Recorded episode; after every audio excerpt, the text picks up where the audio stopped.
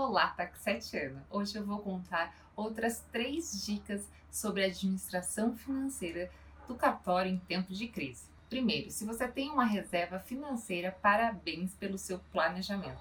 Use-a com cuidado, analisando o quanto pode ser usado, quando e como. Mesmo com a reserva, é preciso entrar com um plano de contingência abrangente para toda a delegação. Segundo, revise todas as suas projeções. Se você já trabalha com planejamento orçamentário, reveja todas as projeções de receita e de despesas. Crie também simulações para cenários diferentes. Assim você se prepara melhor caso tenha que diminuir ainda mais o ritmo do cartório.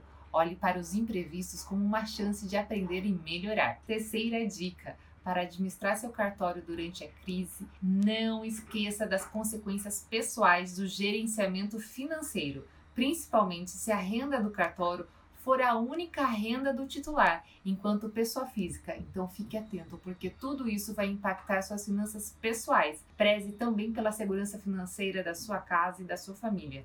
Reveja os gastos e mantenha só o essencial. Se você gosta desse tipo de conteúdo, deixe seu like, compartilhe. Um abraço!